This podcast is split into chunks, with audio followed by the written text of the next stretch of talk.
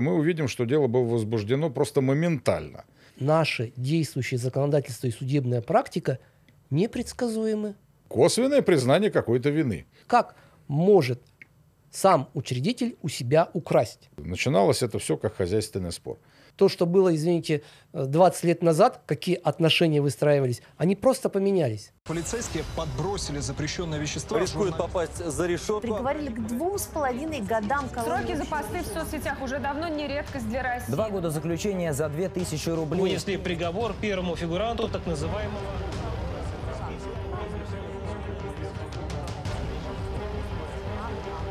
Недавно завершилось дело Майкла Калви, связанное с его фондом «Беринг Восток», где он получил условный срок. Вот на ваш юридический взгляд, здесь имеет место быть какая-то политическая игра или он действительно нарушил закон? Ну, во-первых, дело еще не завершилось. Адвокаты обещают подать, а может быть уже и подали апелляцию на вынесенный приговор, а, считая, что подсудимый э, у них совершенно полностью невиновен – и данное дело сфабриковано как таковое. Что касается политической составляющей, оно приобрело такую окраску в силу того, что получило известность, и то, что Майкл Калви является гражданином Соединенных Штатов Америки, и данное ну, дело э, вышло на уровень уже глав государств России и США, которые обсуждали в том числе это дело. Поэтому оно приобрело некую политическую окраску. На мой взгляд, когда посмотришь вот и ну, как оно развивалось, с чего это все дело начиналось, та информация, которая имеется в СМИ, э, на мой взгляд, это просто обычный корпоративный спор.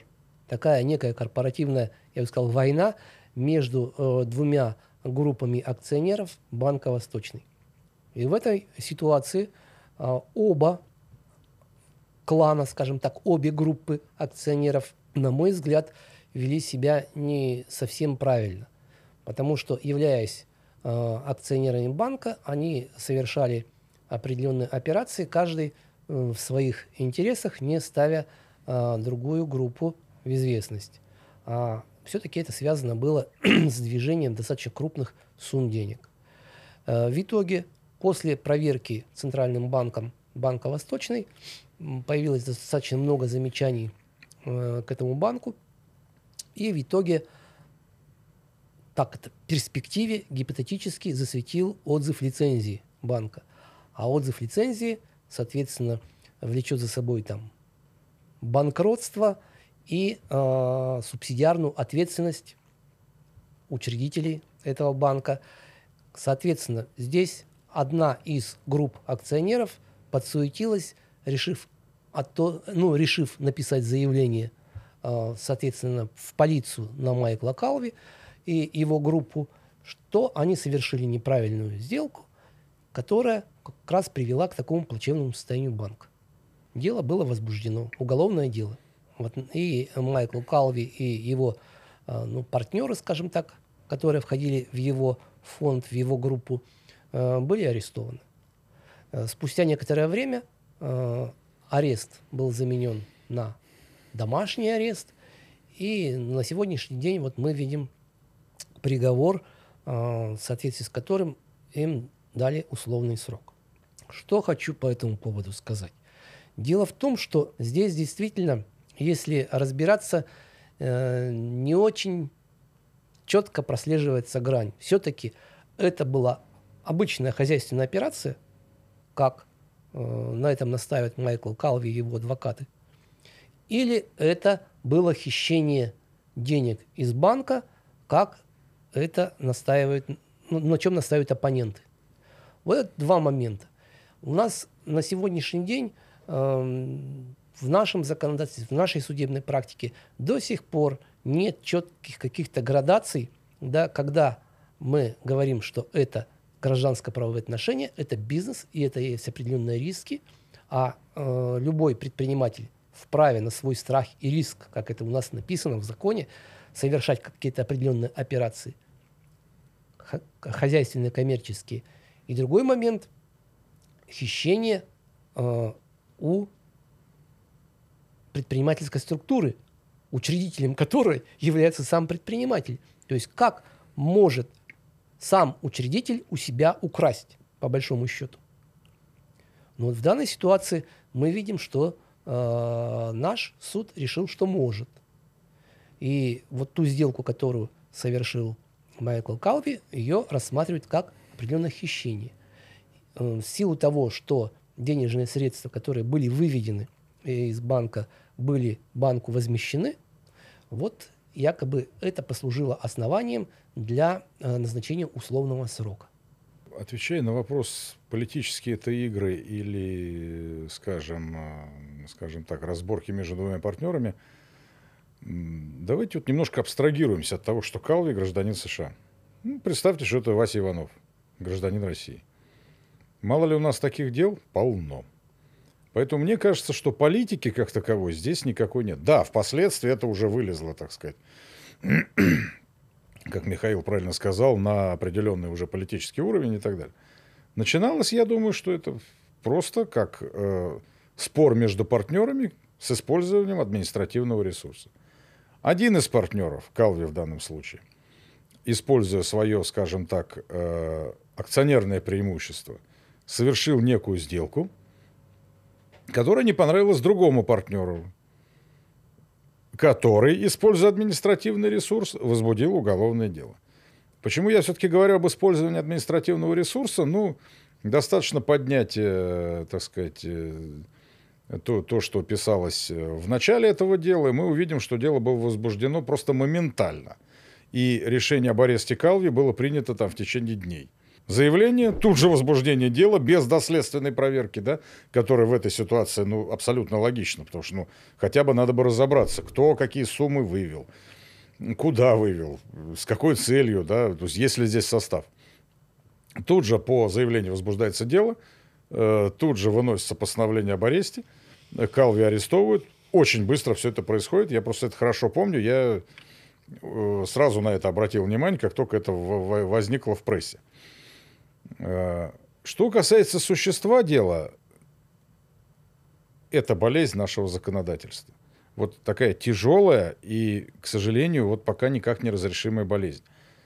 Где грань между правом собственника распоряжаться своим имуществом и нарушением прав третьих лиц? Представляется, что если бы это было просто два обычных предпринимателя, один бы на другого написал заявление, вероятнее всего в полиции просто бы отказали в возбуждении дела с формулировкой о том, что это хозяйственный спор, и вы хотя бы для начала-то сходите в суд, в арбитражный, и между собой разберитесь, кто что куда увел и почему компенсация э, в виде акций офшорной компании не удовлетворяет другую сторону, почему другая сторона э, считает, что эта компенсация недостаточна и чем она это обосновывает. То есть типичный арбитражный спор. Один из акционеров, воспользовавшись своим, так сказать, преимуществом, э, куда-то активы вывел, другой с этим не согласен, подает в суд, э, соответствующим образом проводит дело. Если доказывает, что это так, значит, он вправе потребовать с другого акционера компенсации, э, как затрат, так и убытков и так далее, и так далее. То есть, казалось бы, обычная хозяйственная ситуация. Но нет, она перерастает в уголовное дело, как у нас, в общем-то, нередко э, случается. Э, Поэтому говорить о политической подоплеке, ну, я думаю, что ни в коем случае нельзя, потому что начиналось это все как хозяйственный спор.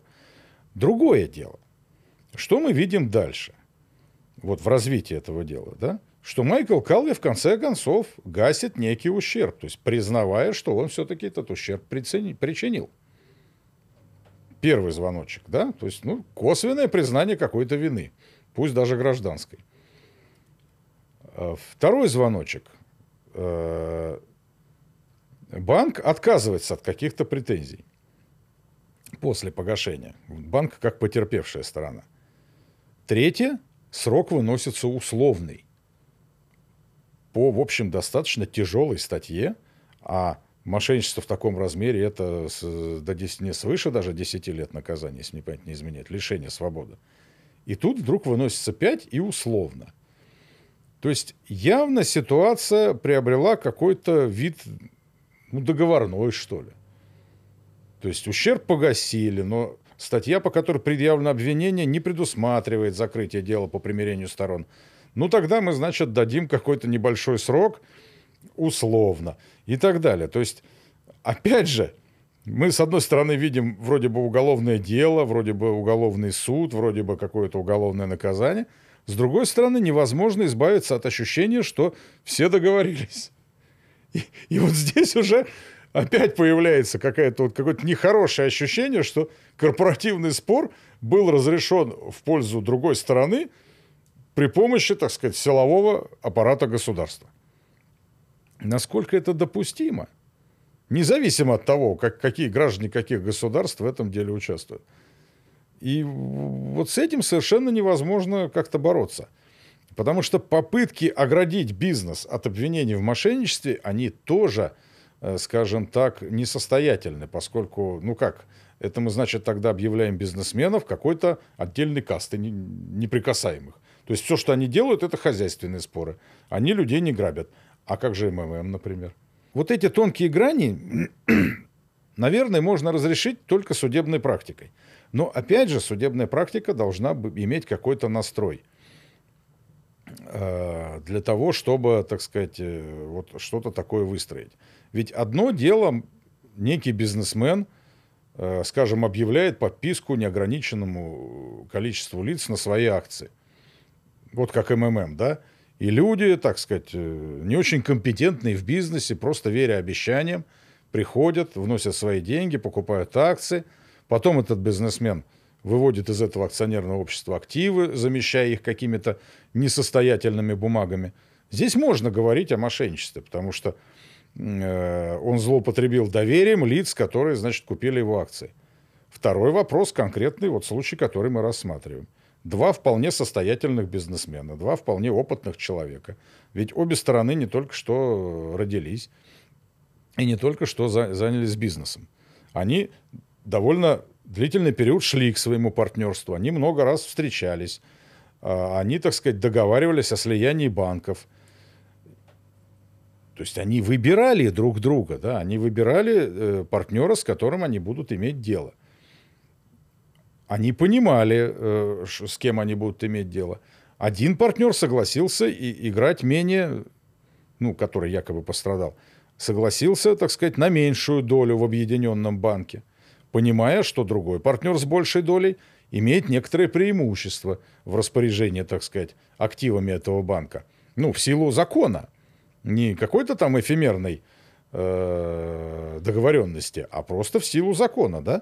То есть лицо, у которого контрольный пакет акций, в силу закона, поскольку может голосовать э, большинством голосов, получает определенное бизнес-преимущество в их, так сказать, общей деятельности. Бизнесмен, который, так сказать, э, заведомо младший, при заключении некого общего, э, скажем так, договора, да, вот о развитии их отношений, мог бы указать, какие э, решения должны приниматься единогласно, например, да, то есть уравняться в правах. В том числе вывод активов на определенную сумму, да, или там продажа их, там дарение, передача в уставной капитал какого-то лица – вполне можно было бы указать в уставе или в корпоративном договоре, что вот такие вопросы решаются только э, единогласно. И тогда бы этих проблем не было. Но этот, в общем-то, бизнесмен этого не сделал. Другой бизнесмен, э, собственно, в рамках э, действующего закона совершил сделку.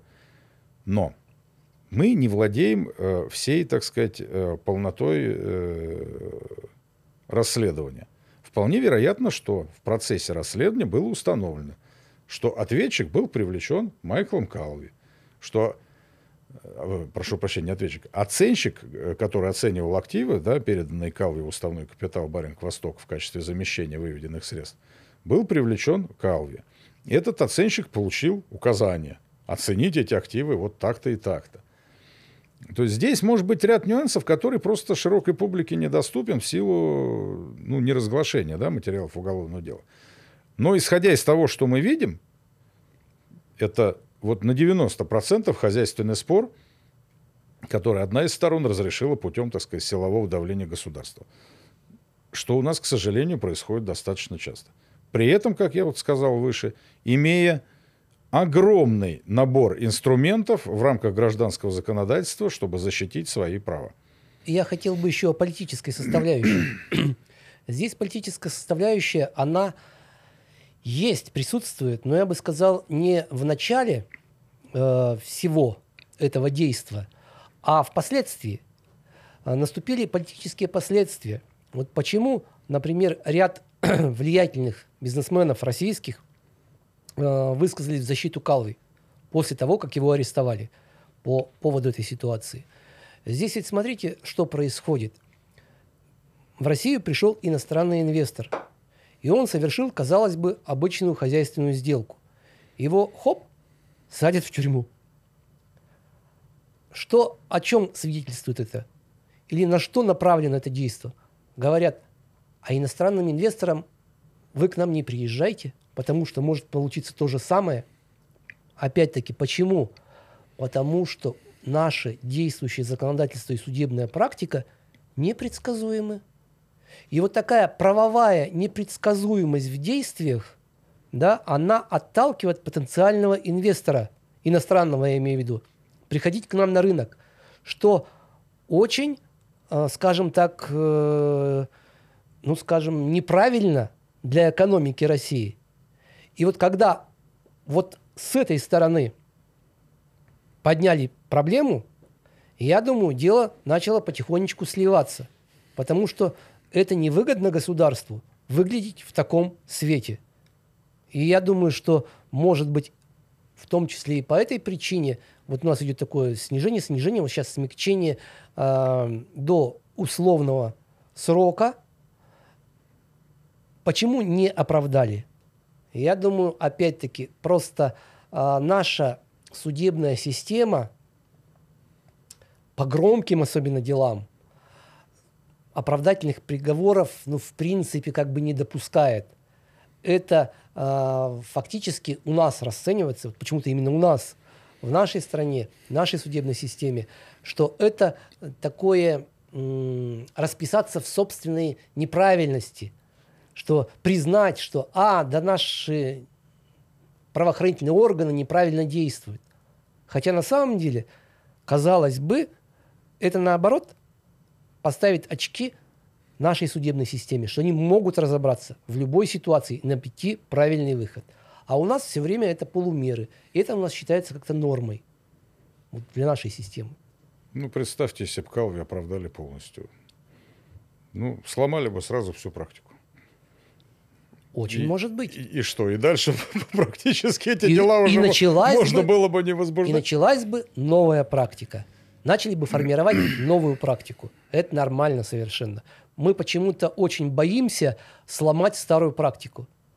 Жизнь идет, отношения меняются. То, что было, извините, 20 лет назад, какие отношения выстраивались, они просто поменялись. Должна меняться и практика, должна меня, должно меняться и отношение к тому, что происходит. Это нормально. Я с вами согласен. Право должно абсолютно. развиваться. Я с вами абсолютно согласен. Но э, дело в, вот в том, к чему я опять возвращаюсь. К тому, что само по себе дело возникло прежде всего как хозяйственный спор с использованием силовых методов, э, которые имеются у государства. Вот. вот эту практику надо ломать. Ну, в конце концов, была же прекрасная, э, скажем так, законодательно установленная практика – закон даже, не практика, да, о том, что дела по налоговым преступлениям возбуждаются только по ходатайству налогового органа.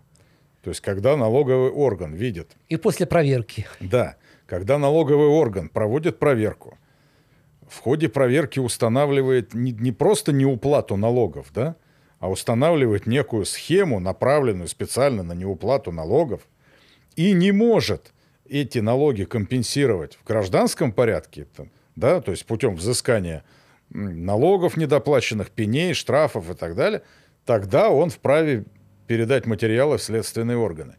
Вот бы и здесь тоже как-нибудь отрегулировать этот вопрос путем судебной практики о том, что вот подобные дела на грани хозяйственных и уголовных ну, не возбуждаются да, до рассмотрения его э, в гражданском суде. Но, Андрей, я хочу заметить, эту практику, о которой вы сказали по налоговой, ее отменили. Да, ее, ее, к сожалению, тоже отменили. То есть, Ее отменили, и сейчас э, дело может возбуждаться по налоговым преступлениям без абсолютно с вами согласен. Дело закончилось тем, что это все отменили, э, с формулировкой что-то мало сажаем. И теперь, в общем, следственные органы могут самостоятельно проводить проверки и возбуждать дела по налоговым преступлениям так, как они их видят. Э, Поэтому, честно говоря, ну, мне кажется, что если есть хозяйственный спор, то, наверное, для начала он должен быть рассмотрен в гражданском порядке. Если при рассмотрении этого дела в суде, а ведь арбитражный суд это полноценный суд, в суде будет установлено, что есть какие-то элементы мошенничества, судья арбитражного суда в конце концов вправе вынести частное определение э, в адрес прокуратуры или следственных органов о том, что вот он усматривает в действиях ответчика какие-то, так сказать, э, незаконные э, вещи и прошу провести, значит, просит провести проверку. Это первый момент. Второй момент. При гражданском судопроизводстве пострадавшая, как она считает, сторона, истец, может доказать свою правоту и получить материальную компенсацию. Если же ответчик эту компенсацию не выплачивает, опять же возникает действительно ситуация, когда можно применять какое-то уже уголовное преследование. То есть эти механизмы есть прямо сейчас. Для них не нужно перестраивать законодательство.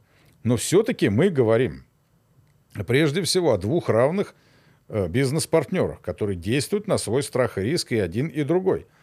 И в том числе сами решают, насколько они друг другу доверяют. Если они доверяют сильно, значит, это одни взаимоотношения. Если не очень сильно, их можно отрегулировать в рамках корпоративных договоров, устава организации, которые они создают и так далее. И сегодня наше законодательство действующее э, ведь как раз предусматривает возможность рассмотрения таких споров, а, возможность привлечения к ответственности руководителя того или иного Совершенно предприятия верно. за совершение подобного рода сделок. Это все выведено в гражданское правовое поле. И вот взять даже вот ту ситуацию, которую мы рассматриваем по делу Калови, там ведь была совершена сделка. Кто-то оспаривал эту сделку в суде? У нас есть решение арбитражного суда о признании этой сделки недействительной? Насколько я знаю, нет, кстати говоря. Вот, э, Нет, никто ничего не делал. Сразу пошло заявление в полицию и возбуждение уголовного дела. На мой взгляд, это очень неверный подход, который формирует вот как раз действительно вот эту политическую составляющую а, и очень отрицательно воздействует на интересы инвесторов. Но, как, уже инвестор, особенно зарубежный инвестор, он 10 раз подумает, а стоит ли ему вкладываться в, российский, в российскую экономику? Ну и, наконец, самое главное, что мы знаем, так сказать, из, э, из того, что нам преподают, э, начиная, так сказать, э, с самых азов юриспруденции. Умысел-то в чем состоял? Ведь хищение – это тайное или явное завладение чужим имуществом для того, чтобы иметь возможность им самостоятельно распоряжаться. Когда некий акционер совершает какую-то сделку, он разве имеет намерение эти деньги, э, я извиняюсь, загробастать и тратить по собственному усмотрению? Или он их вкладывает, то есть инвестирует во что-то, что принесет доход всем акционерам? Вот как с этим быть? И что это, вывел или не вывел? Украл или не украл, да? То есть некий акционер, имея э, преимущественное право в силу большего числа акций, э, принимает решение инвестировать часть активов банка, например, в какую-то другую организацию, ну, там, например, другой банк или там какое-нибудь предприятие. В случае, если эта инвестиция, скажем так, сработает хорошо, доход получат все акционеры. Но мы находимся на рынке, и эта инвестиция может оказаться убыточной. И тогда как? Ну, в этом Тогда случае, считается, что их украли? в этом случае за любой невозврат кредита ну, нужно возбуждать дело в отношении председателя правления банка. Да, сразу же, потому что, ну как ты... ты- Аналогия напрашивается. А я даже больше скажу. Чего уж прям председателя правления-то? В каждом банке есть кредитный комитет. Там с десяток человек, прям выводи и увози. Ну, И потом выясняй, а что вы имели в виду, когда вы выдали кредит. Почему Да. нет?